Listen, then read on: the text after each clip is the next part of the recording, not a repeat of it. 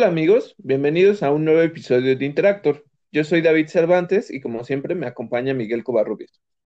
Hola a todos los que nos escuchan, muchas gracias por seguir eh, con nosotros. Este es nuestro episodio número 28, el segundo episodio de nuestra segunda temporada. Eh, arrancamos esta segunda temporada eh, la semana pasada. Vamos a continuar trayéndoles la información pues, que les traemos cada semana. Es nuestra vigésima octava semana ininterrumpida de grabaciones. Ah, en fin, aquí estamos. Eh, esta semana, eh, pues tenemos, tenemos bastantes cositas de, las que queremos hablar.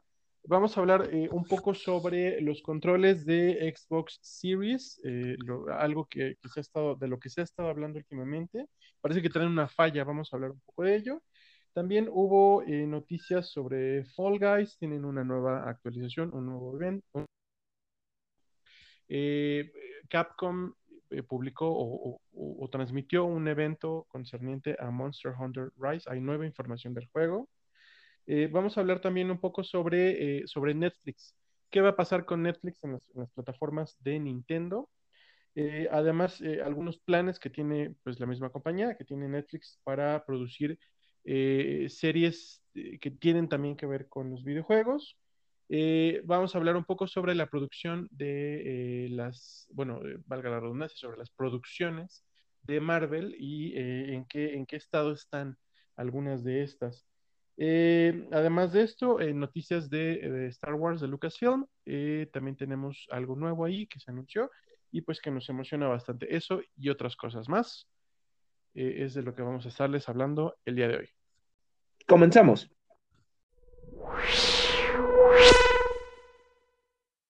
Y bueno, sí, eh, justo mencionabas, este es un tema un tanto, pues, digamos, delicado y a la vez no, es, este, un poco controversial, pues. Pero es que el asunto es que esta semana se reportó que varios jugadores eh, de, Xbox tuvieron problemas con la conectividad de sus controles y esto porque eh, los mismos estaban desconectando a cada rato cuando eh, intentaban usarlos a través de una Xbox One o a través de PC para jugar ya sea en Steam.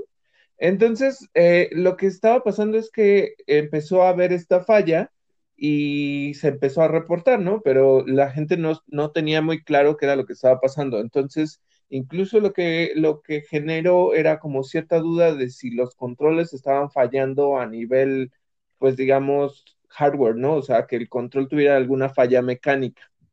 Eh, ya Xbox ya salió a, desmentir esto, dijo que no es, es el problema, sino que eh, lo que necesitan hacer los usuarios hizo algunos eh, como tips justo para, para evitar la crisis, porque muchas veces lo que puede pasar es esto, ¿no? Que la gente empiece a pensar que hay algún problema dentro de los controles y justo porque lleva muy poco tiempo de salida esta nueva consola, ¿no?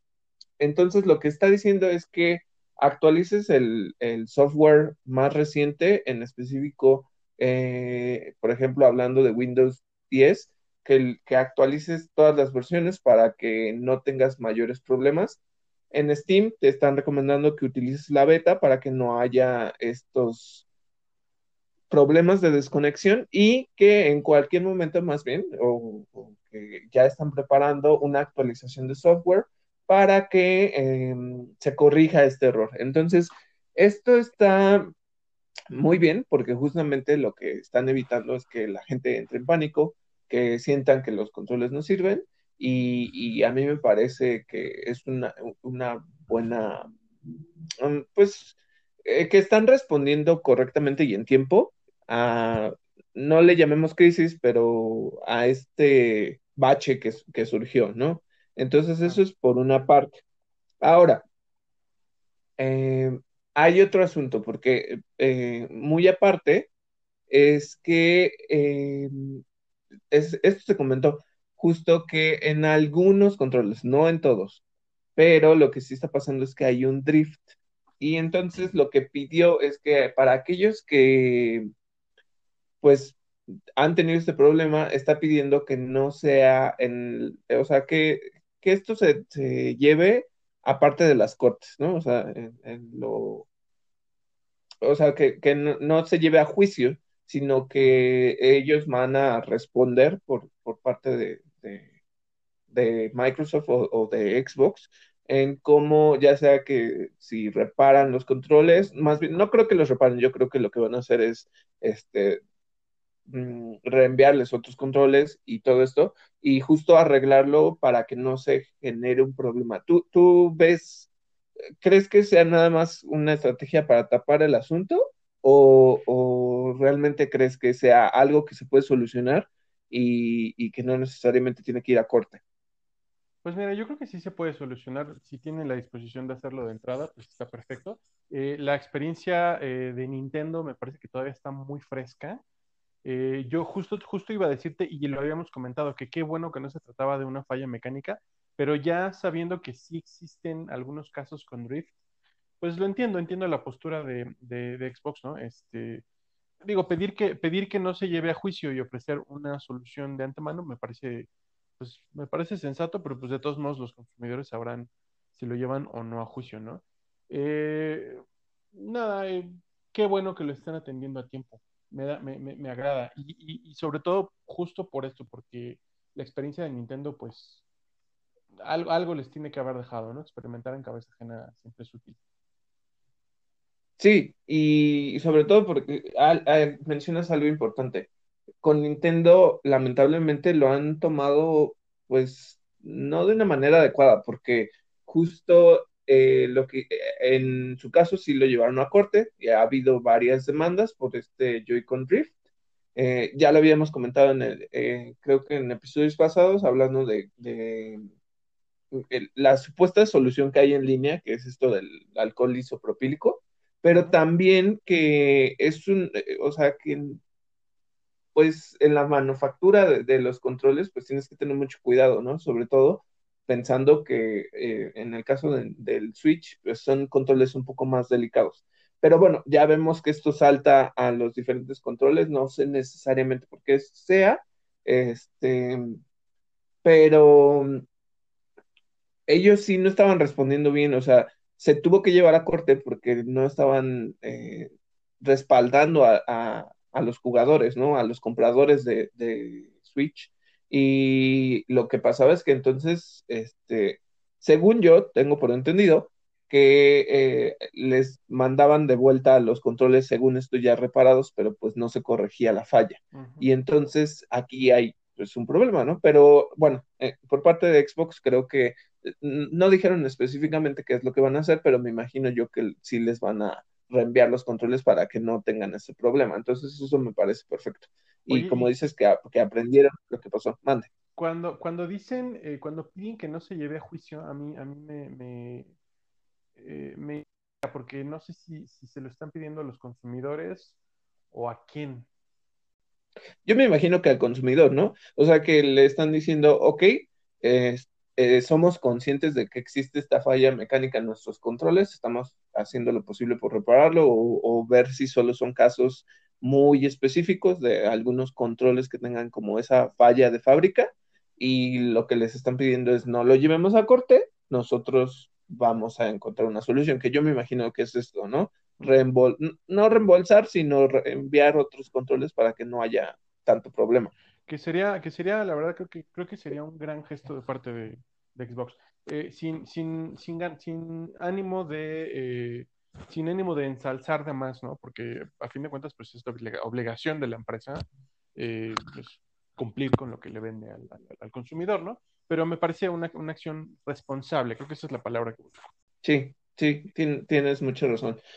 Y, y, justo hablando de esto, surgieron no solo este eh, asunto respecto a los controles, sino que eh, creo que esta semana Xbox tuvo bastante que hablar por eh, sus mandos y entonces es que hay otra cosa, ¿no? Que simplemente, eh, además de este asunto de la desconexión, algunos, em, pues bueno, a los compradores de Xbox, a los jugadores, les llegó una encuesta que les preguntaba si en alguna, si de alguna manera les gustaría que incluyeran ya esta parte del feedback, feedback áptico que, tienen los controles de PlayStation 5. Eh, obviamente, pues esto causa como cierta mm, pregunta, ¿no? El, por, qué, por qué le preguntas eso a, tus jugadores, ¿no? O sea, eh, si bien es muy reciente la salida del, bueno, o sea, casi lo hicieron a la par, ¿no? Del PlayStation 5 y del Xbox Series X y S. Em, lo que generó es esta duda dentro de los, de los jugadores de, Xbox al preguntarse, oye, pero ¿qué es lo que vas a hacer? O sea, mm, realmente me estás preguntando porque en algún punto lo vas a implementar.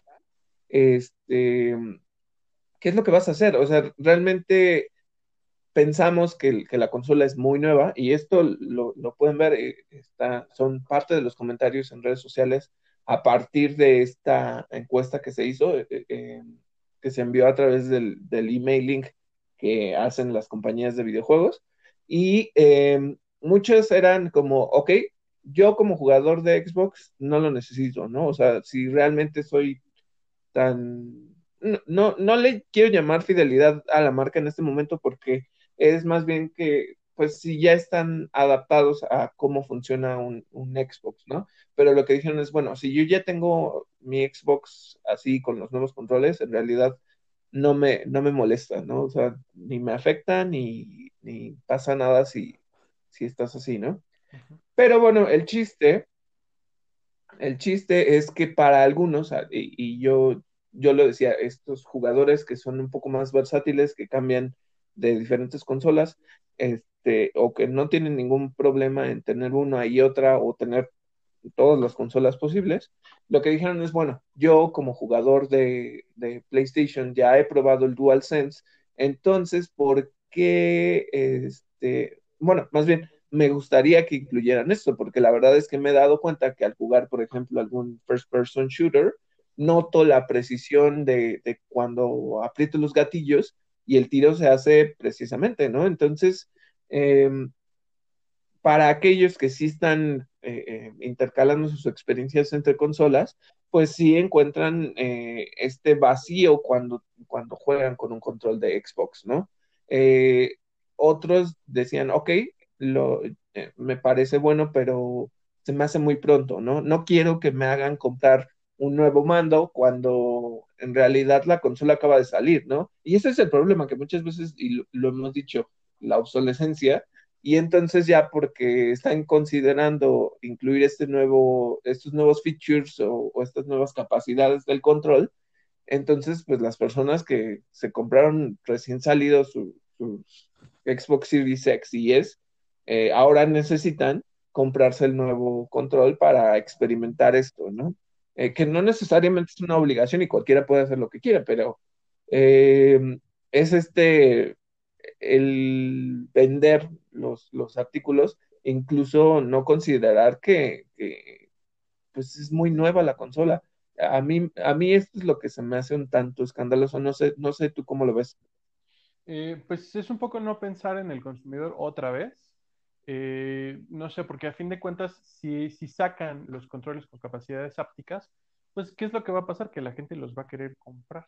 Y sobre todo lo que decías, ¿no? La gente para la que la experiencia es como de un vacío por, porque falla eh, la experiencia entre, entre PlayStation y Xbox, pues la gente los va a comprar y pues es, es injusto, la verdad. Hemos hablado también de esto. Estas estrategias de marketing que parecen como muy inocentes, pero, pero bueno, o sea, en este caso no sé, no sé, no sé qué pensar. Eh, es que es bueno que lo hagan, pero ¿por qué a destiempo, no? A, mí me deja mucho que pensar. Sí, justamente. Eh, y, y, bueno, esto va a dar pie a otro tema que les digo, esta semana dio mucho que hablar los controles de Xbox es que justamente dentro de esos comentarios había algo que me pareció muy gracioso, me pareció muy simple en el razonamiento y, que tiene mucha claridad en por qué pudiera haber una molestia. Y es que justamente algunos usuarios estaban diciendo, ok, este, pues chido que me pongas esta funcionalidad dentro del control, pero lo primero que quiero es que dejes de que lo primero que quiero es que dejen de hacer que los controles de, de Xbox necesiten pilas AA desechables, ¿no? O sea, yo quiero que ya le construyan realmente una batería interna y entonces es hablar sobre este problema.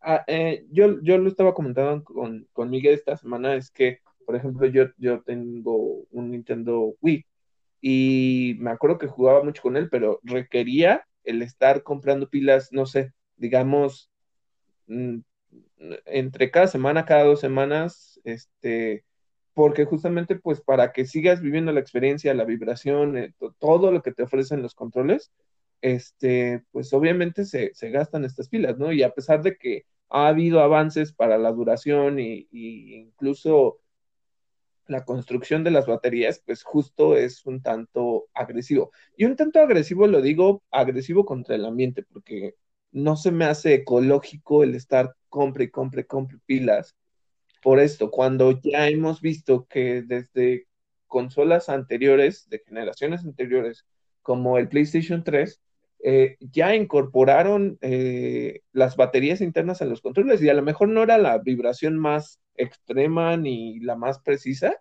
pero ya lo tenías. Y entonces, eh, yo recuerdo, y, digo, a veces llego a jugar otra vez con, con mi PlayStation 3 es que eh, la batería tampoco se me acaba tan rápido, o sea, como para que yo diga, sabes, este, no es lo mismo que, tener un control de nueva generación que vibra mejor o algo así, ¿no?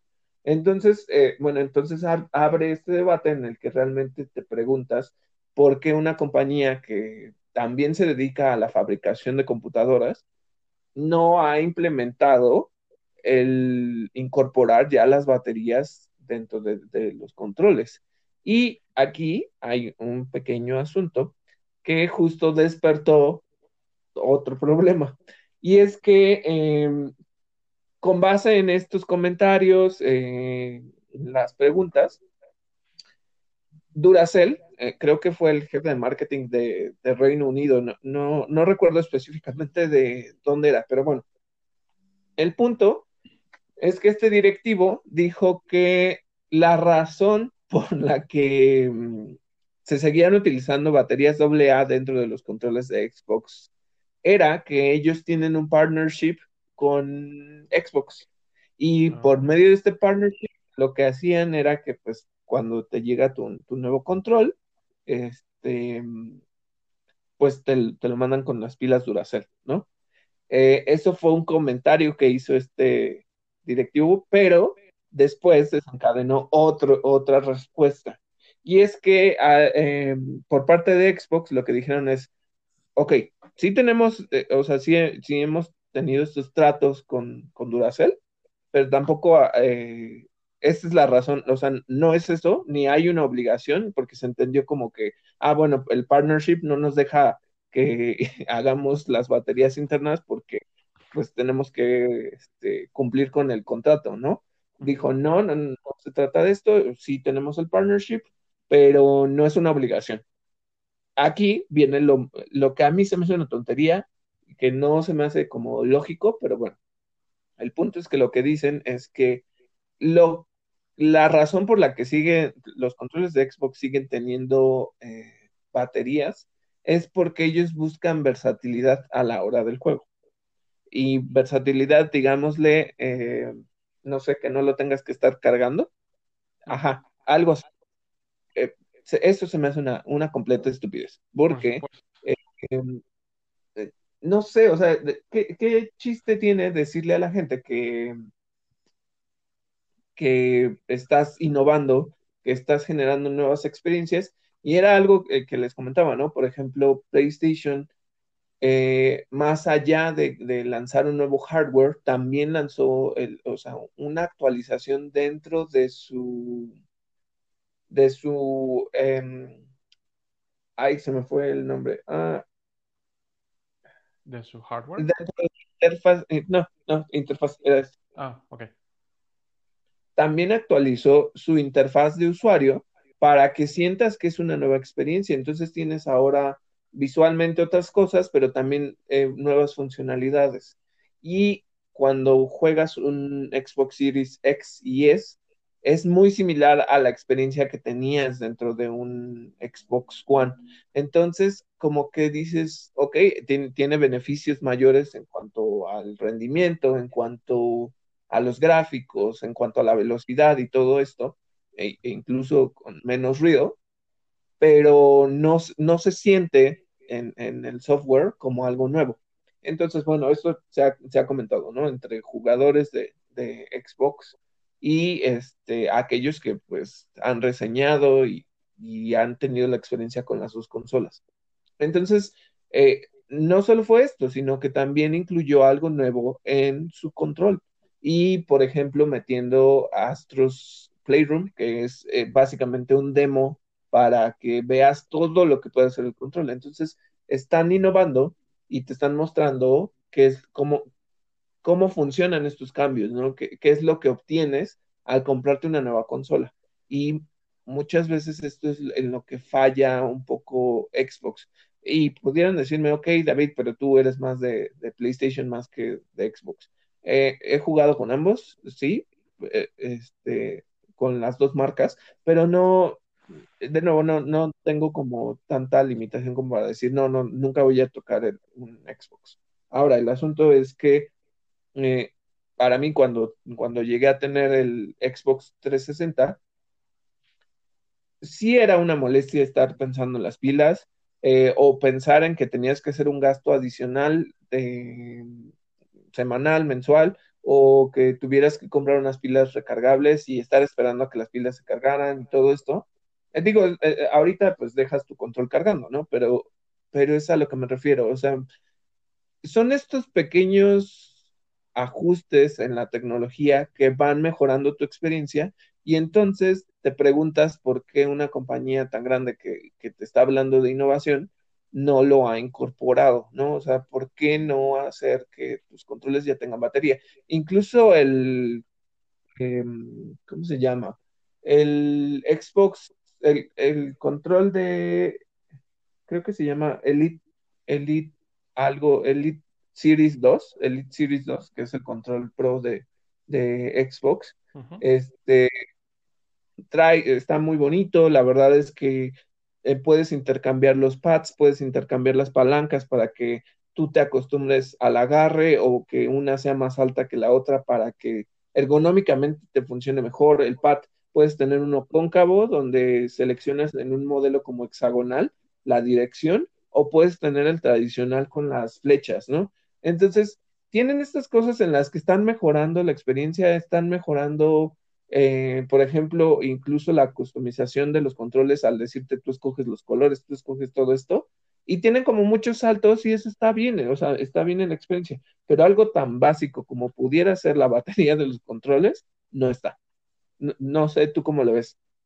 Tú y yo lo comentamos aparte, eh, por nuestro lado. Eh, yo sigo pensando, porque estas explicaciones, la verdad es que digo, qué bueno que ya por lo menos estén atendiendo el tema, ¿no? Que, por lo menos estén dando la cara. Pero esta explicación de que tiene que ver con la experiencia y, y si el partnership con, con, Duracell, yo ya me imaginaba algo sobre algún partnership, sí, sí, sí me suena lógico, pero no, yo, yo sostengo mi teoría, mi hipótesis, de cierto modo, de que lo que eh, Microsoft ha buscado es eh, parecerse lo menos posible a PlayStation, justamente porque Sony les ha llevado la delantera en estos detallitos, ¿no? Bien dicen, el diablo está en los detalles. Bueno, yo creo que esa es una de las, eh, de las razones por las que Sony, pues en cierto modo, les ha, les ha ganado un poco la contienda, ¿no? Esto, yo, yo, yo, yo pienso que se han mantenido en esta postura de vamos a parecernos lo menos posible, vamos a evitar lo más que podamos dar la impresión de estar copiándole a, Sony, a PlayStation. Entonces, eh, si estoy en lo cierto, pues es, otra tontería, otro absurdo completo, porque, eh, pues, digo, pilas recargables o, una batería interna recargable, pues yo, yo creo que ya, ya, ya, ya es hasta un estándar, ¿no?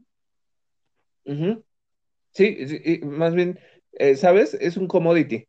Eh, un commodity claro. que, que, ya no le puedes quitar a, a, a una consola. Así es ya, ya hasta suena, eh, suena obsoleto que, que, que, no la tengan y que no se la quieran poner y, no, o sea, suena, tú, tú, tú mencionabas mientras lo, lo, lo comentábamos que eh, los hace quedar mal parados porque suena incluso a rezago. Ajá, Nintendo lo, lo incluyó en sus, en sus Joy-Cons, o sea, pueden tener fallas, ¿no? del, del Drift, pero Sí, al pero final sacar, eh, cambió,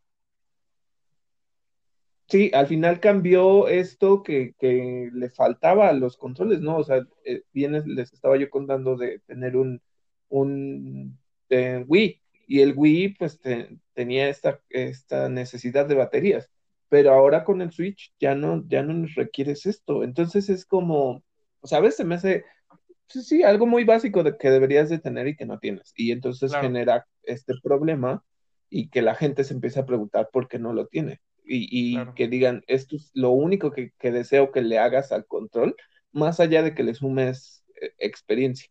Ponle lo básico. Y, creo que tienen un punto razonable. Qué triste, ¿no? Sí, la verdad es que sí, porque eh, les digo, o sea, yo, yo he tenido la experiencia con, con las dos marcas y te sientes, o sea, los controles son diferentes, pero tampoco es como que choques, aunque yo lo que sí tenía como mucho conflicto era que realmente necesitaba baterías o que, eh, o sea, que tienes que pensar en gastos adicionales para poder eh, eh, jugar, o sea, si de por sí el mundo del gaming es, requiere gasto es además pensar en esto. Y lo que les decía, ecológicamente se me hace muy irresponsable. Claro, Es estar comprando baterías a cada rato. Eso sí, no me gusta. Entonces, es rezago e irresponsabilidad. Así es, quedan mal parados por donde lo veamos. Y, y por algo tan sencillo como ponerle una batería eh, recargable al, tele- al, al teléfono, al- a los controles. Exacto. Así es. En fin. ¿Qué más tenemos? Eh, bueno, eh, para el próximo 12 de enero, ya esta semana que viene, eh, se lanza una nueva temática, un nuevo evento temático para Fall Guys. Entran en esta tendencia que, se ha vuelto, me parece, muy popular en juegos como Fortnite. En, en- este caso, Fall Guys lo que va a incluir es una temática nueva e inspirada en Doom, en la serie de videojuegos Doom. Básicamente lo que incluye son tres skins nuevas. Están basadas, por supuesto, en personajes del videojuego, de Doom.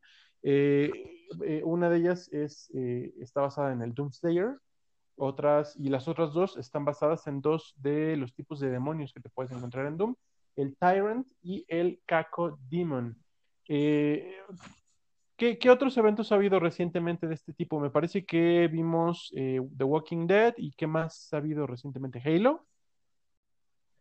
Sí, sobre todo eh, por la parte de, Fortnite. Fortnite eh, era algo que mm, me causa como, como un poquito de conflicto porque se me hace que son estos eventos que son muy continuos y además muy rápidos, o sea, como que no te da tiempo de terminar un evento para que ya empieces con el que sigue, ¿no? Y lo que hacen es que lanzan estos skins. Cuando salió la película de Aquaman, este, con este evento de Galactus, con el cierre de, la temporada, eh, lo de, de, Walking Dead, también estaba eh, Halo, no recuerdo quién, quién más en personajes, pero entonces siguen y siguen, siguen sumando. Creo que incluso iba a venir un skin de Ajá. Venom, eh, siguiendo esta línea de Marvel. Entonces iban a seguir sumando, sumando, sumando los personajes. El problema que yo tengo es que realmente tienes que estar jugando diario o no despegarte de la consola para conseguir los skins gratuitamente o que pues los compres dentro de pues las microtransacciones, ¿no?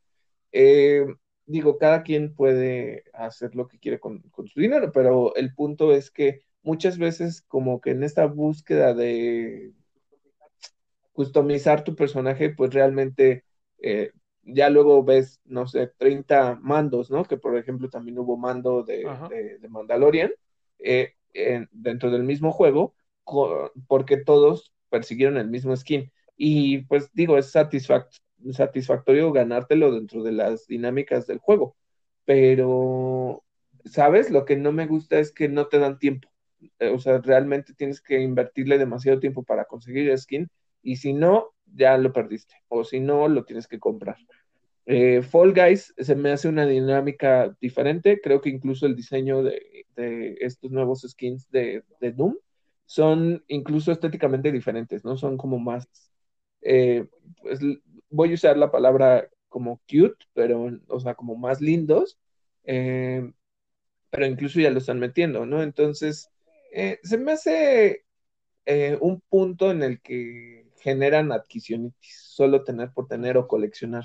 Eh, pero bueno, cada quien, si, si, lo que les gusta es tener los skins, ya vienen estos de, de Fall Guy y pues es un, una buena noticia, ¿no? No, ¿no? Quizá no le aportan nada a la jugabilidad, pero pues a fin de cuentas así funcionan los skins, ¿no? Básicamente.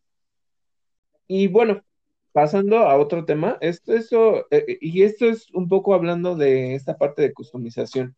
En, eh, hay una compañía, es, una compañía de terceros eh, que se llama Supers. Supers lo que está haciendo es lo que PlayStation le falta todavía, ya lo habíamos eh, dicho con esta polémica de los plates que cancelaron a una compañía precisamente por eso, pero Supers lo que te está diciendo es no te voy a vender plates, te voy a customizar tu PlayStation 5.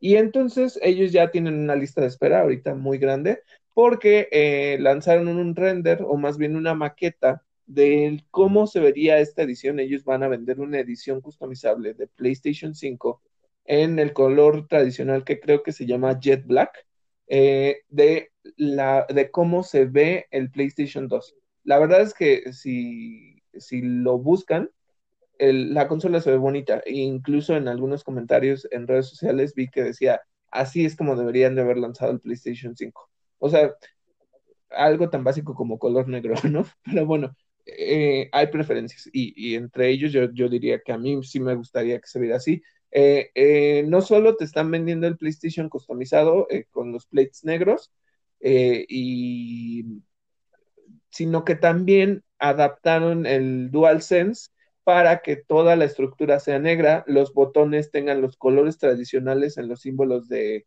de cruz, triángulo, eh, círculo y cuadrado. Entonces, eh, el control pues se ve bonito, o sea, se, eh, sí tiene como una diferencia en lo que ahorita tenemos con, con la versión blanca en, por el momento no, PlayStation creo que no ha dicho nada, no sé si tienen las licencias para hacer esta, esta customización, me imagino yo que sí, si no ya, ya los hubieran cerrado, porque esta compañía que les repito se llama Supers, dijo que uno, están, que los esperen, que, que aunque ya ahorita hay preventa y que ya hay lista de espera, lo que están estimando más bien es que esto salga después, un poquito después del 8 de, digo, ya, ya, ya, eh, ya está muy cerca, pero 8 de enero, para que empiecen a lanzarlos, porque ellos, al igual que los demás jugadores, han tenido problemas con los revendedores. Entonces, para conseguir los, los PlayStation, pues no han tenido el éxito suficiente. Y entonces lo que están diciendo es que es una edición eh, limitada. Entonces solo va a haber 500, eh, una producción de 500. Entonces, bueno, si, si ustedes los buscan y si todavía alcanzan, considerando que pues los jugadores son muchísimos y, y que pues quieren estos cambios que, que PlayStation no ha hecho, entonces eh, igual y se consiguen uno que, que, les digo, yo por lo que vi, a mí me gustó mucho. Es negro, eh, tiene el contraste con, con la luz azul que, que, ya tiene la consola, este, en el DualSense se ve muy bien porque justo los controles tienen, los botones tienen color y, y lo demás eh, se ve bonito, ¿no? Pero bueno, ese es a mi gusto, que, que, a mí no me gusta el color blanco y me gustaría tener uno, pero pues justo creo que, que ahorita pues no. Y, y además la, eh, de, digamos, el precio, eh, el, el que te lo vendan va a estar en 600 ah, 649 dólares, o sea que te van a sumar, no sé, como unos 99 adicionales, pongámosle, un poquito más, un poquito menos, y entonces pues lo que te están diciendo es sí, pero espérenos, ¿no? Entonces eso, eso está interesante, es, algo que, que, otra compañía pues ya está implementando. Y ligado a esto hay un, una pequeña nota, no, pudiera ser preocupante, tal vez no, eh, pero bueno, creo que es el ciclo natural de, las consolas. El punto es que en Japón, en Japón recordemos que tienen problemas las ventas, las ventas de PlayStation 5 están muy bajas, precisamente porque es el mercado que domina más Nintendo. Pero el punto es que en Japón, eh, una de las principales fábricas desarrolladoras de PlayStation, eh, que incluso cada, dentro de la información que tienen es que eh, ellos generan un PlayStation 4 cada 30 segundos en su línea de, armado. Entonces, lo que están diciendo es que van a retirar algunos modelos, incluidos el PlayStation negro, el que es el Jet Black, el PlayStation Pro y una, versión blanca. Creo que son cuatro modelos los que van a retirar y van a dejar de fabricar. Lo que yo veo aquí es que pues justo están anunciándote que pues ya con la llegada del PlayStation 5, en algún momento la producción va a dejar de, pues sí, o sea, se va a disminuir o este, pues va a dejar ya, o sea, va a parar actividades dentro de esto lo que pudiera generar también es que eh, pues abran puerta a la producción de PlayStation 5 y que así no haya tanta escasez para la demanda que, que actualmente tenemos, ¿no? Entonces, eh, esto, de nuevo, nada más para que lo, tengan eh, como punto de atención, es que es en Japón. No se ha dicho nada sobre las fábricas de, de otros territorios simplemente es en Japón, así que bueno, o sea, yo creo que es el ligero avistamiento, aunque dijeron que todavía quedan otros tres años más en los que van a seguir considerando al PlayStation 4 y que no lo van a dejar a un lado, yo creo que es un poquito el primer paso en el cómo vamos a dejar de ver pues la producción, ¿no? E, e, es lo que está pasando ahorita justo con PlayStation. Y bueno, Miguel, ¿qué, pasó con eh, una franquicia que te gusta mucho. Eh, bueno, eh, Capcom publicó esta semana, o la, semana que pasó, un evento especial sobre Monster Hunter Rise. Básicamente lo que mostraron es un tráiler nuevo que incluye más gameplay con pues un, par de sorpresas, ¿no? La, estética de este juego se mantiene como, como se había mostrado en el tráiler. Yo te decía también que me parece que es una estética muy ad hoc al Nintendo Switch. Eh, es, como más friendly, más, un poquito más eh, como, sin que sea algo negativo, pero un poquito más infantil, o sea, no es una estética tan cruda como lo que podríamos esperar ver este, en un juego desarrollado para, PlayStation o para incluso para Xbox. Eh, de todos modos, bueno, se ve precioso el juego.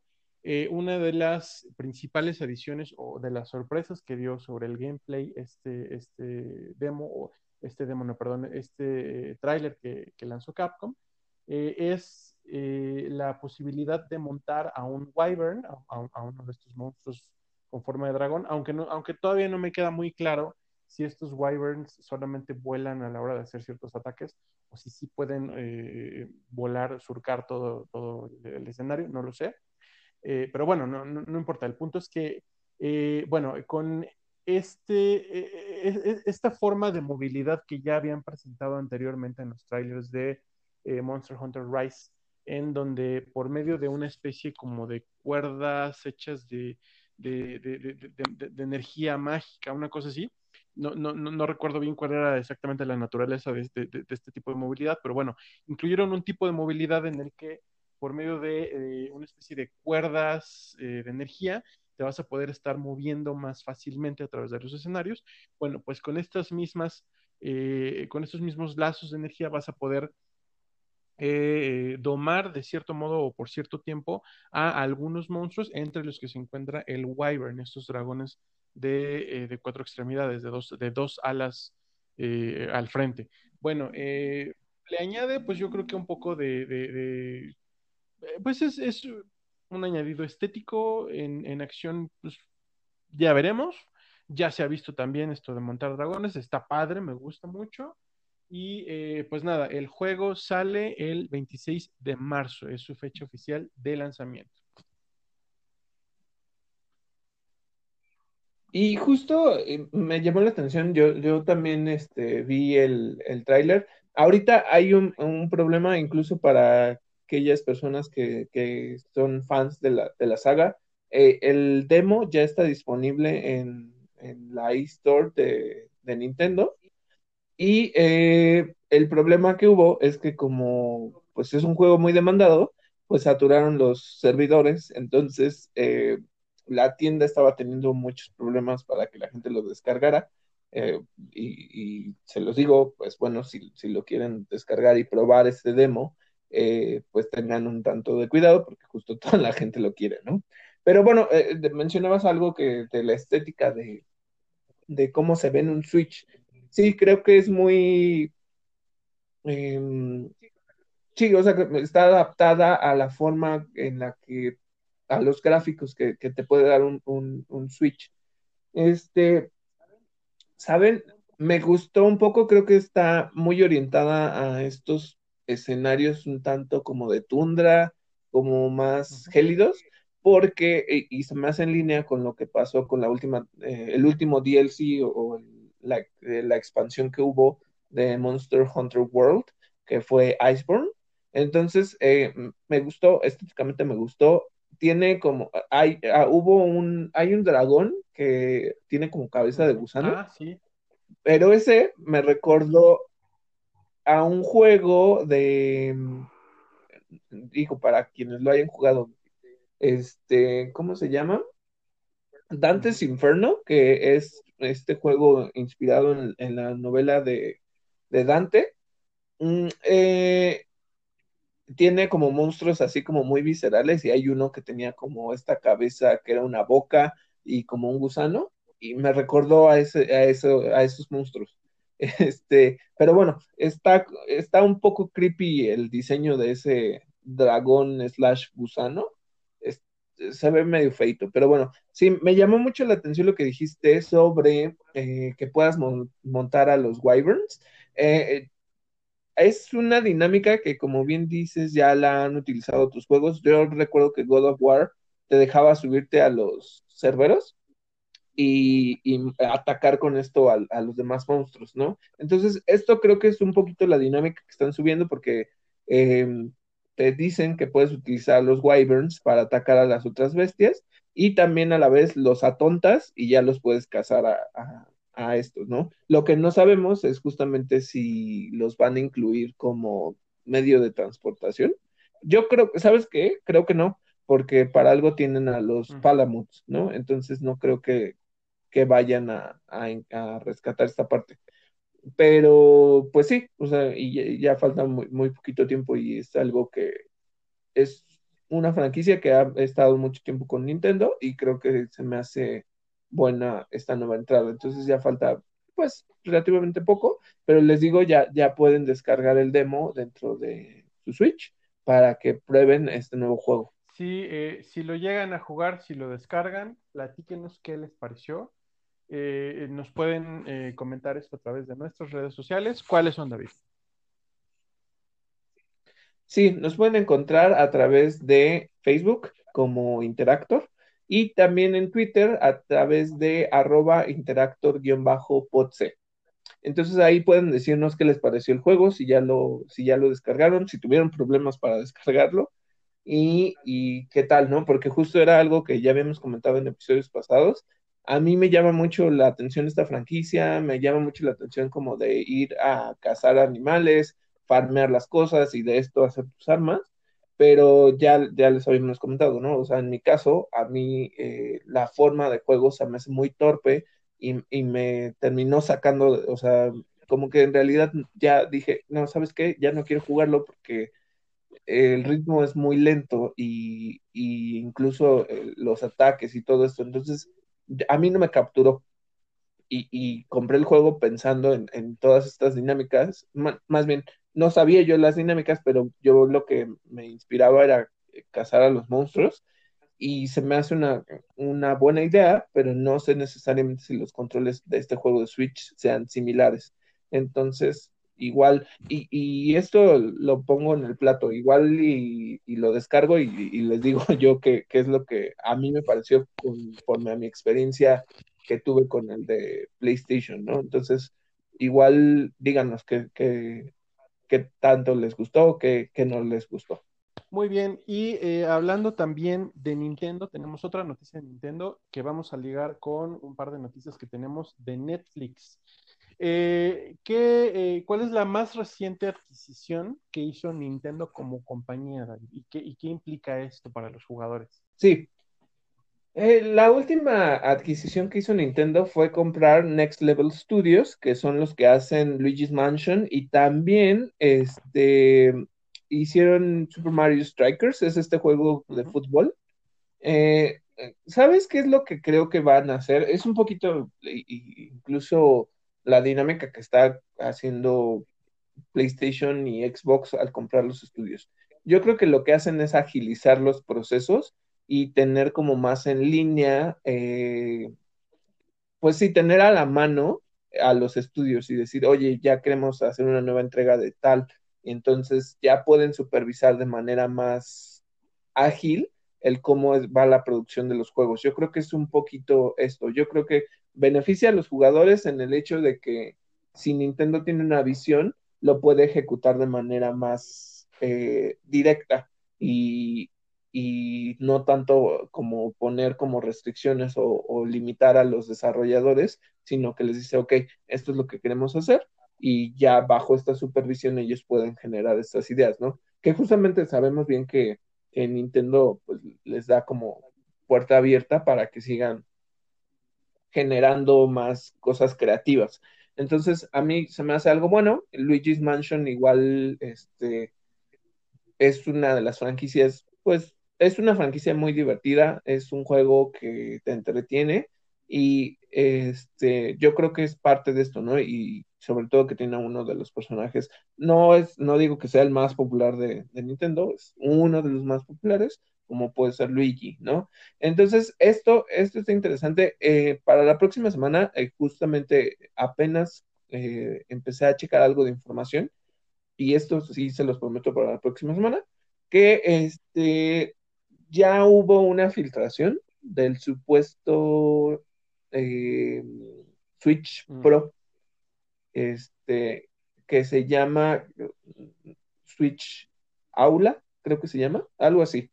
Déjenme les consigo la información, pero el punto es que tiene nuevas capacidades y cosas eh, en cuanto al diseño. Entonces, déjenos revisar la información y justo estaremos hablando de, este, de esta filtración en el próximo capítulo. Muy bien. Oye, y hablando de, eh, de Nintendo, eh, parece ser, o no, no, no parece ser, es oficial, que eh, Netflix, la plataforma de Netflix, va a dejar de estar disponible en las consolas de Nintendo, eh, eh, específicamente en Wii U y en 3DS.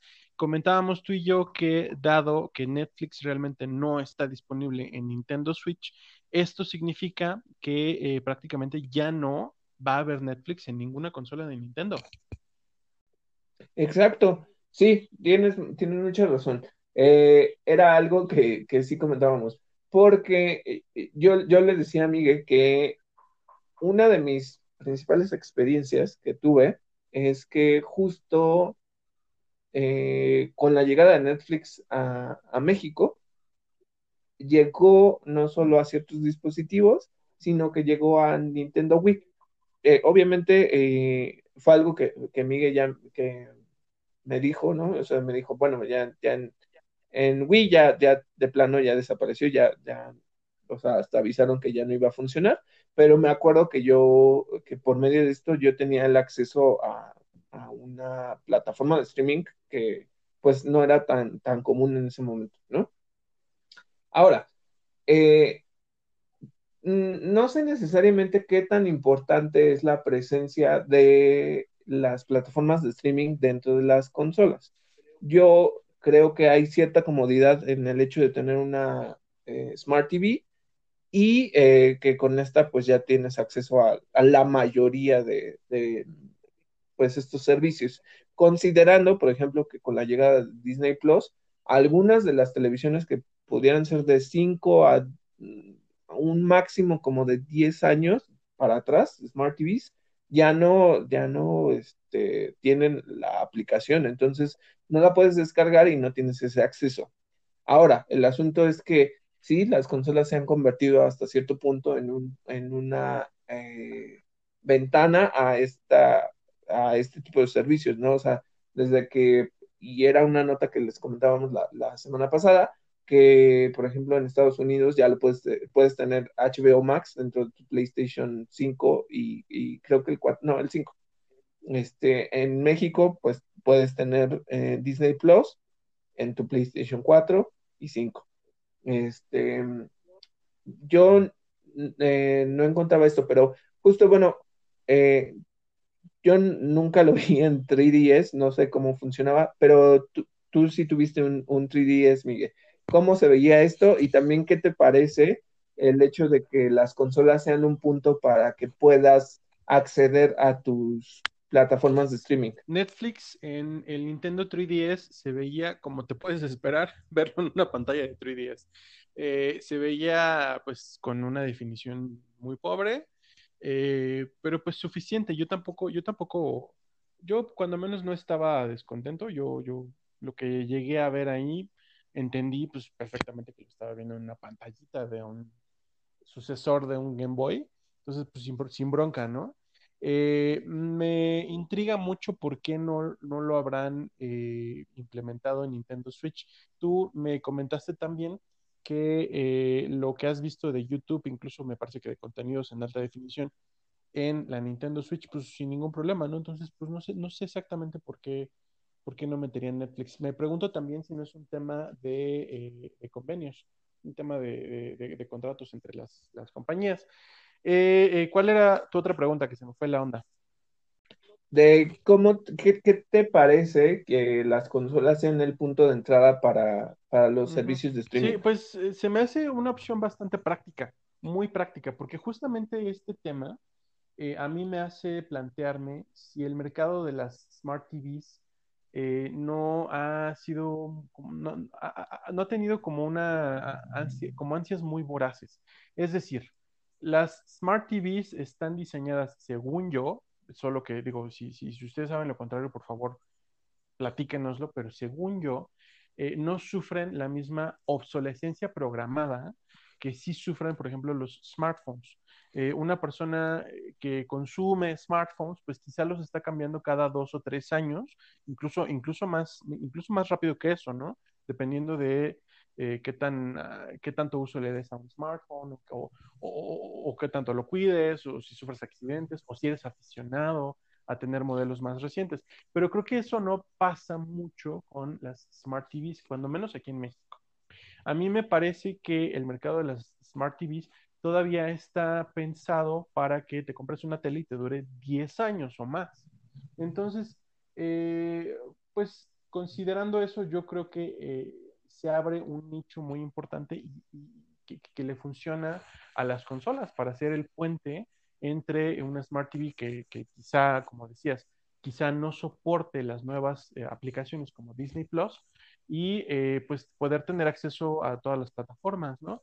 Eh, yo todavía en PlayStation 3 todavía alcancé a usarlo para ver Amazon Prime, por supuesto Netflix, y pues sin ningún problema. Eh, lo que decías, en eh, Disney Plus ahorita está disponible solamente a partir de, hablando de Sony, de PlayStation 4. Yo creo que ese puente es, es bastante importante, bastante eh, útil y muy práctico. Yo creo que es una gran idea que las consolas se puedan utilizar así. Incluso pensando, por ejemplo, en, mm, en cierto momento con las, con las primeras televisiones de alta definición, cuando empezaban a vender estos dispositivos de Blu-ray que eran como smart, con los que te podías conectar justamente a Internet para eh, conectarte a servicios de streaming o para, para ver YouTube, etcétera. Eh, pues, pues las consolas hacen todavía más este puente, ¿no? En el caso de las consolas de Sony, pues incluso eh, la funcionalidad de Blu-ray, pues es, si no me equivoco, fue una invención directamente de la misma Sony, ¿no? Eh, eso es lo que pienso. Yo, yo, creo que, yo, creo que está, yo creo que está bien. puede que suene raro, puede que suene como que no es su giro, pero están aprovechando un nicho que a mí me parece bastante útil. Y cuando menos en un mercado como este de aquí, como el que tenemos aquí, probablemente en otras partes de Latinoamérica, díganos por favor qué les, qué les parece a ustedes, cuál es su experiencia, eh, eh, pero me parece que en este mercado funciona muy bien que las consolas te permitan hacer esa, esa conexión. Sí, eh, mencionabas algo importante. justo en, la experiencia que, tuve con, con, YouTube, ¿no? O sea, les digo, yo descargué la aplicación para, para ver algunos contenidos y no se me hace que la calidad sea mala, no, tampoco es como que yo esperara que tuviera un 4K o un High Definition Range en la pantalla, ¿no? O sea, sabes que no, que Nintendo nunca te ofrece eso, pero no se ve mal. Y ahora la pregunta es si, se, si podían bajar la calidad de los contenidos para que vieras en Netflix en un 3DS, ¿por qué no que se vea en Switch? ellos lo que estaban diciendo, y fue hace, ya hace tiempo, eh, que les preguntaron que por qué no incluían la aplicación dentro de, del Switch, era que porque tenían que ver con justo la calidad de los contenidos. Eh, pero de nuevo, eh, si, si se veía relativamente bien en un 3DS, ¿por qué no se va a ver bien en un, en un Switch? Pero bueno, como dices, no, a mí entre que se me hace práctico y que em, se me hace una entrada buena para, estos servicios, recordemos, por ejemplo, que solo en Xbox podías tener HBO em, Go. Entonces, eh, en ese momento, cuando HBO Go tuvo su, su, pico más alto, justamente creo que era por la etapa de Game of Thrones, eh, pues cualquiera quería tenerlo y verlo en, su televisión, porque las Smart TVs no tienen la aplicación de, HBO Go. Entonces, este era un punto de entrada. Ahora ya tenemos otros puntos, como pudiera ser Amazon con los canales que tiene, y Amazon ya te deja ver HBO o Paramount o este, Stars.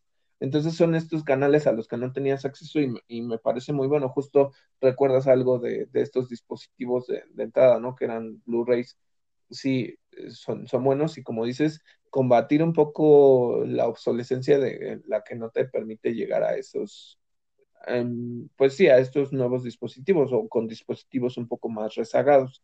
Eh, yo quisiera, la verdad, que, Disney Plus ampliara su gama de, de pues sí, de, de dispositivos, porque justo hablando de servicios como Netflix y Prime, las actualizaciones que han hecho a la, plataforma corren súper bien en otros modelos anteriores. Y te preguntas por qué no funciona así con Disney Plus. O sea, ¿qué, tanto, qué tanto más tiene que no, que no pudiera correr en televisiones anteriores? Pero a lo mejor lo amplían, a lo mejor no, justamente para incentivar la compra de nuevas televisiones. Esto no lo sé. Pero sí se me hace como una buena opción. Aunque sí, yo, yo preferiría que, lo hagan en las televisiones porque se me hace una experiencia más integral, pero también es un, buen punto. Entonces, eso es lo que está pasando ahorita con Nintendo y con este con Netflix. Pero ahora, dinos qué pasa con contenidos de Netflix, Miguel. Bueno, lo que eh, la noticia que hubo recientemente Está un poco todavía en, eh, en, veremos. Todavía, honestamente, todavía está un poquito como en rumor. Miren, la fuente es eh, la cuenta de Patreon de Daniel Richman. Daniel Richman pues, se dedica a lo que nosotros, ¿no? Está comentando constantemente eh, este tipo de temas de entretenimiento, de, videojuegos, etcétera. Bueno, lo que parece ser lo que se comentó en esta cuenta de Patreon es que Netflix está en pláticas o estaría en pláticas eh, este, este lenguaje periodístico siempre me, me, causa como conflictos, ¿no? Porque ¿por qué estaría? Bueno, whatever. Eh, estaría Netflix en pláticas para adquirir los derechos de la saga Elder Scrolls. Esta saga, propiedad de Bethesda, que, que uh, como recuer si, si, recuerdan recientemente, pues fue adquirida por Xbox. Bueno, eh, parece ser que Netflix lo que buscaría con, es, con esto es replicar el éxito de The Witcher, eh, relativamente hablando del éxito, porque también es una serie con reacciones un poco mixtas, pero bueno, eh, todavía en eh, lo que parece ser una búsqueda de su propio Game of Thrones, estarían buscando producir una serie basada en Elder Scrolls. ¿Qué supone esto? Bueno, supone un verdadero y absoluto desmadre, porque, bueno, eh, a diferencia de The Witcher y a diferencia también de la historia de, de, Game of Thrones, como viene de los libros, los libros, también The Witcher viene de libros, Elder Scrolls es una historia netamente creada para videojuegos y es una historia sin protagonistas. Cada videojuego, eh, eh, la, dificultad de, una narrativa basada en Elder Scrolls, yo pienso, eh, radica en que cada videojuego, cada vez que se habla de Elder Scrolls, aparece un nuevo héroe. Y es un héroe que cuando menos en los videojuegos, porque también existen algunos libros ahora escritos a partir de los videojuegos, en cada videojuego el héroe en, que, que encarna cada, cada jugador cuando hace su propio personaje, pues es un héroe sin cara y sin nombre. Es un héroe que por medio de sus proezas alcanza algún título, así como el Link de Ocarina of Time es el héroe del tiempo. Bueno, existe. Eh, si, no, si no están muy familiarizados con la saga de Elder Scrolls, quizá les suene Skyrim. Es un juego que, este año cumple 10 años, que ha sido muy popular, que, que, que fue yo, yo pienso que fue de los primeros juegos eh, memeados de la década pasada. Este, bueno, eh, un, juego de rol eh, y, de aventura, eh, de mundo abierto, de acción no por turnos, o sea, de, una acción muy fluida. Y el protagonista de este juego es, es un héroe conocido como el Dragonborn o Sangre de Dragón, es, pero, pero, es, pero no tiene un nombre ni una cara, es cualquier personaje que los videojugadores se creen al iniciar el juego un, eh, un callita que son hombres, eh, hombres gato, un argoniano que son hombres lagarto, un orco, un elfo de no sé cuántas variedades, creo que tres, este, un humano de otras tres facciones.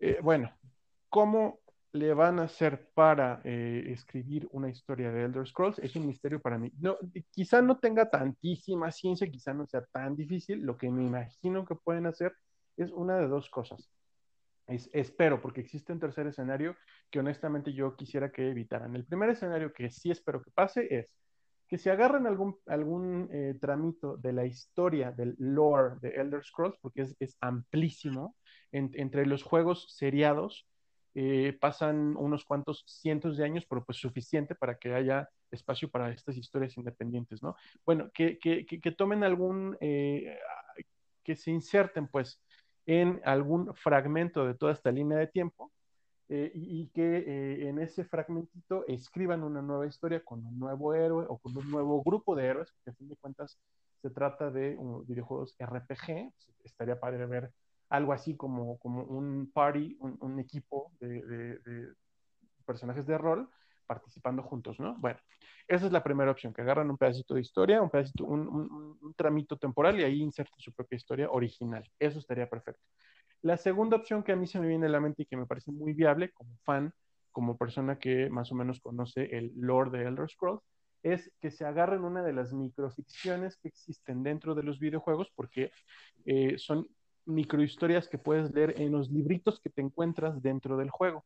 Hay unas que están, que son pues suficientemente amplias o que tienen suficientemente complejidad, eh, o, perdón, suficiente complejidad, que incluyen además a muchos personajes que sí son, eh, que sí son, ¿cómo se dice? Eh, constantes, que sí, que sí son recurrentes. hay, entre los personajes que son recurrentes, bueno, hay por supuesto enemigos. Hechiceros, malignos, demonios, este, dragones, hay los, los, dioses también. Los dioses de, las diversas culturas todos estos personajes eh, pueden participar en una adaptación de estas ficciones internas que existen dentro de Elder Scrolls. Ese es el segundo escenario que a mí me parecería muy bueno. Existe, y yo lo he leído en, eh, grupos de fans de, de, eh, Elder Scrolls, existe una microficción dentro de los videojuegos que se llama 2920, el, último año de la primera era, me parece. Es una serie de 12 libros que abarcan los 12 meses de un año en donde se cuentan como episodios de eh, cómo fue ese último año para el imperio de los humanos, para eh, la guerra que, que, estaban librando con una de las facciones de los elfos, etcétera, etcétera. ¿no? Me parece que es muy interesante.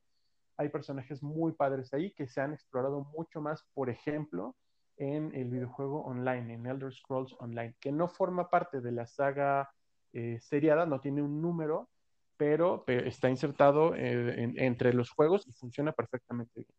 Eh, y el tercer escenario, que es el que yo preferiría que evitaran, es la adaptación de uno de los títulos. Es decir, si dijera Netflix, este, lo que vamos a hacer es una serie de Skyrim, no, no, no solamente de Elder Scrolls, sino de Skyrim o de Oblivion o de Morrowind o de Daggerfall, ahí es donde yo diría, ay, mejor no, mejor piénsenselo bien. Porque eh, la, eh, la, gran virtud que tiene Elder Scrolls, eh, les, les cuento nada más un pequeñito detalle que es bastante complejo, digamos, dentro de la estructura de Elder Scrolls, es que los Elder Scrolls, valga la redundancia, los pergaminos antiguos existen en los videojuegos y son compendios de todos los futuros y pasados posibles. Esto lo que hace es validar todas las historias que los jugadores crean a, partir de su personaje. Es lo que hace válido que todos los eh, personajes eh, que, uno hace en sus cuentas eh, y puedan ser el héroe de esta historia. Entonces, si adaptan Skyrim, pues, ¿cuál de todas, cuál de toda esta multitud tan, tan pues, enorme de personajes y de posibles historias van a adaptar, ¿no? Tendrían como que estandarizarla y eso yo pienso que lo vuelve a aburrir. Yo creo que hay que permitirse eh, que haya mucha variedad en este tipo de historias. Eh, yo creo que The Witcher funciona porque Gerald of Rivia pues, es un personaje que ya está establecido, porque ya sabemos exactamente lo que hace, a qué se dedica y cuáles son los eventos de su vida, pero en Elder Scrolls no es así. ¿Qué piensas tú, David? ¿Qué te gustaría ver a ti? Pues eh, era algo que, que, tú ya me habías comentado sobre, sobre The Witcher, que no te había gustado como los los efectos visuales que tenía, eh, sobre todo algo eh, que le faltaba a la serie era esto. Eh, me llama mucho la atención lo que me mencionas sobre estas historias, el lore que está metido dentro del juego a través de libros. Este, muchas otras franquicias lo han, lo han tenido, que, que por ejemplo Tomb Raider, este, Bloodborne, puedes encontrar información sobre el juego, o sea, sobre el mundo del juego dentro de estos contenidos si, si tienes la dedicación para leerlo, ¿no?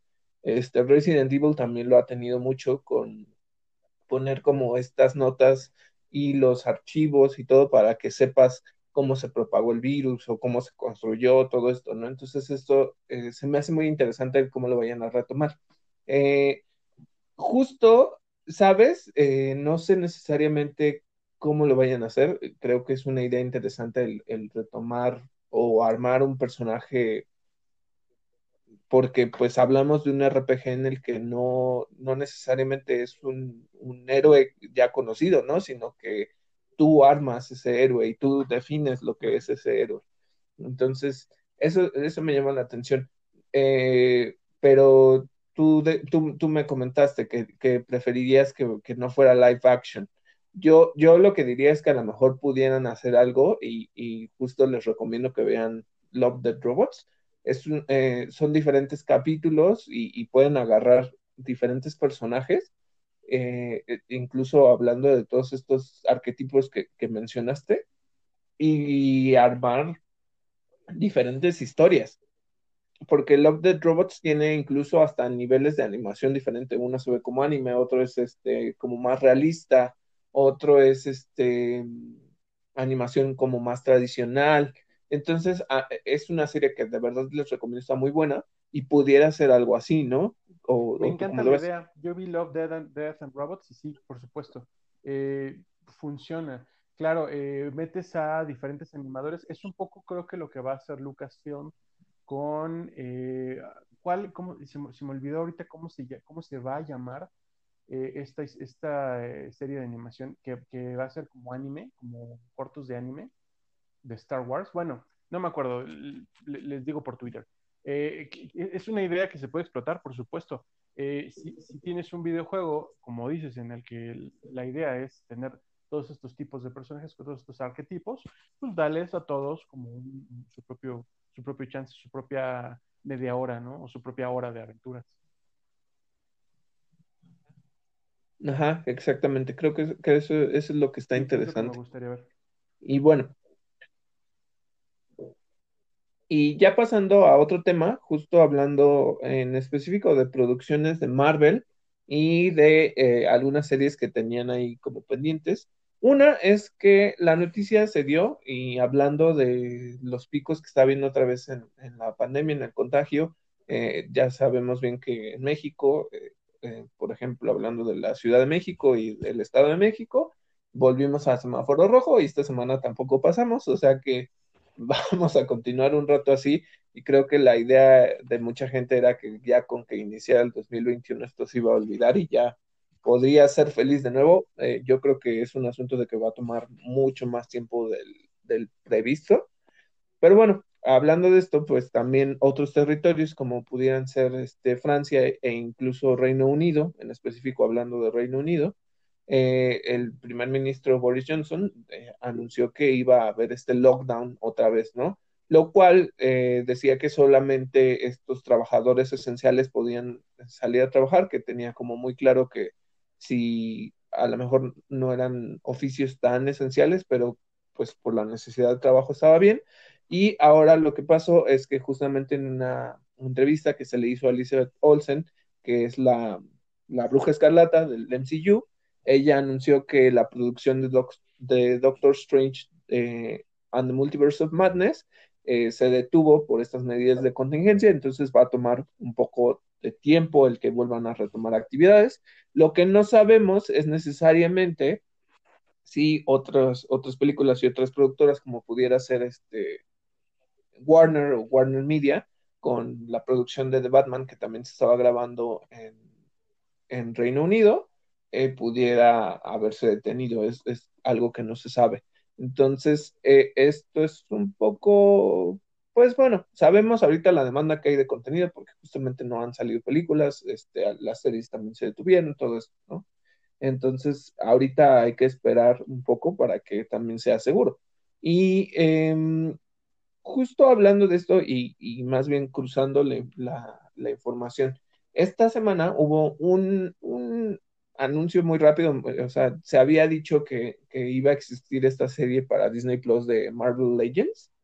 Este, esta semana nos sorprendieron porque ya de la nada dijeron, bueno, ya, ya va a salir el lanzamiento de, WandaVision eh, la próxima semana, queda una semana, entonces, este, pues ahí les va Marvel Legends. Entonces, son capítulos muy pequeños que lo que te prometen es contarte eh, los puntos más icónicos de, los diferentes personajes de Avengers, como para que te contextualices. Tú, tú ya los viste, Miguel, ¿qué, nos eh, puedes vi el primero, el primer episodio dura más o menos siete minutos y medio, más o menos. Eh, y, y, sencillamente son en muy buena definición, en un ritmo que me parece bastante acertado, en una secuencia que me parece eh, bastante explicativa, e, es, es, es, lo que, es lo que me deja ver que esa es justo la intención de la serie, ¿no? Eh, te presentan todos los highlights de la carrera de Wanda Maximoff, del personaje que encarna Elizabeth Olsen precisamente, dentro del MCU desde su primera aparición en eh, la era de Ultron hasta la última la, última película de Avengers, hasta Infinity War, no, ¿cómo se llama? Este, Endgame hasta Endgame, todos sus momentos importantes, todos sus despliegues de poder, todas sus relaciones, la de su hermana, la que tuvo con Vision, etcétera, etcétera, ¿no? Básicamente, eh, yo entiendo el episodio, eh, el episodio cuando menos el de Wanda Maximoff, como un, eh, una recapitulación de todos los puntos importantes o de todos los puntos pues más relevantes de la carrera de este personaje dentro del MCU eh, cuáles fueron sus relaciones, recordamos a su hermano, ¿no? que aparecía en, eh, en eh, la era de Ultron, su relación con, con de los momentos de acción que la definieron en, en ¿cómo se llama? Este? En Civil War, en las últimas dos películas de Avengers, básicamente, ¿no? yo entiendo también la serie un poco como una especie de guía tanto para las personas que no están muy, muy familiarizadas con el MCU para que puedan darse una idea de quién es en caso de que, eh, aunque no hayan visto las películas o, aunque no les hayan puesto mucha atención, pero que puedan ver eh, quiénes son estos personajes que van a ver en la serie. Eh, eh, pero también, este, pues para la gente que sí, que sí está, que sí está familiarizada, pero pues que quiere recordar un poco y tener un poco de contexto sobre cada personaje. Les decía, el, episodio duró poquito, son como siete minutos y medio. Es, es, lo que pienso que van a durar todos los episodios. Y pues nada, eh, sale previo justamente a el estreno de WandaVision la próxima semana. Sí, y ya, ya falta muy poquito tiempo. justo algo, otra cosa que, que en el Disney Investor Day se anunció, pero no se confirmó quién iba a formar parte del casting, era que eh, la serie Moon Knight, que les habíamos dicho que posiblemente se iba a considerar a Oscar Isaac, hubo un cinematógrafo eh, que forma parte del equipo de esta serie, que confirma, o más bien que por medio de un creo que fue un tweet, eh, dijo que estaba muy agradecido de participar en esta serie, que estaba en, Estambul, creo, o en el Cairo o algo así, y que ya estaban grabando la serie. Y entonces lo que hizo fue agradecer, eh, pues no solo a los directores, sino también a los actores, específicamente hablando de, de, aquellos que pues ayudan a construir estas series. Y entonces etiquetó a Oscar Isaacs, y ya agradeció y ya después dijo, bueno, pues ya el gato ya salió de la bolsa, ¿no? Que es esta expresión que tienen del secreto ya salió, ¿no? Y el punto es que entonces ya con esto sí te dicen que uno ya están en producción y otra es que sí se, se fueron a, a locaciones de, pues, que van con la temática de la serie, que les decimos es un poco más sobre lo egipcio. Entonces, este, pues bueno, no sé necesariamente el cinematógrafo se llama Gregory Middleton, pero pues puede ser que sí ya lo haya confirmado, puede que no.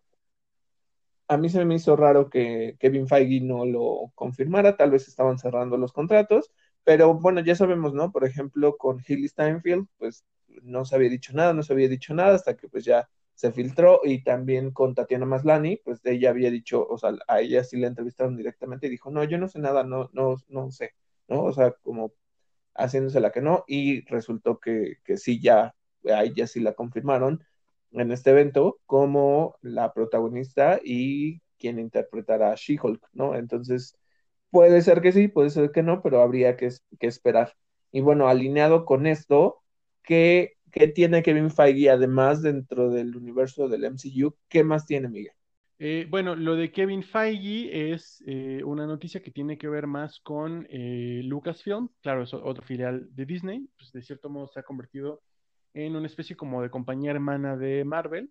la noticia es que Kevin Feige tiene un proyecto de Star Wars. Él queda al mando de una película completamente nueva de Star Wars, que ya no va a formar parte de, la saga Skywalker. Se une Kevin Feige a Patty Jenkins y a Taika Waititi en estos proyectos laterales de Star Wars. Eh, sin, sin comentábamos tú y yo también que pues ya no está a la vista nada de la supuesta trilogía de Ryan Johnson. Yo creo que ya nos podemos ir despidiendo de ella. A fin de cuentas, digo, su película me gusta mucho, pero entiendo que causó mucha división.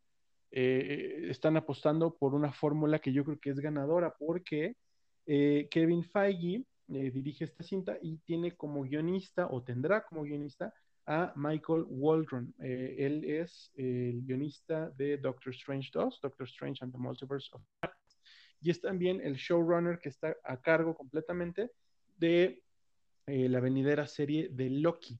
Entonces yo creo que con esta dupla, que ya, que ya te, decía como que ya se probó, como que está probada en Marvel, pues va a venir algo interesante para Star Wars. Esa es la noticia que tenemos de Lucasfilm con respecto a Kevin Feige. Mencionabas mucho esta parte de, por ejemplo, lo que eh, de la trilogía de Ryan Johnson.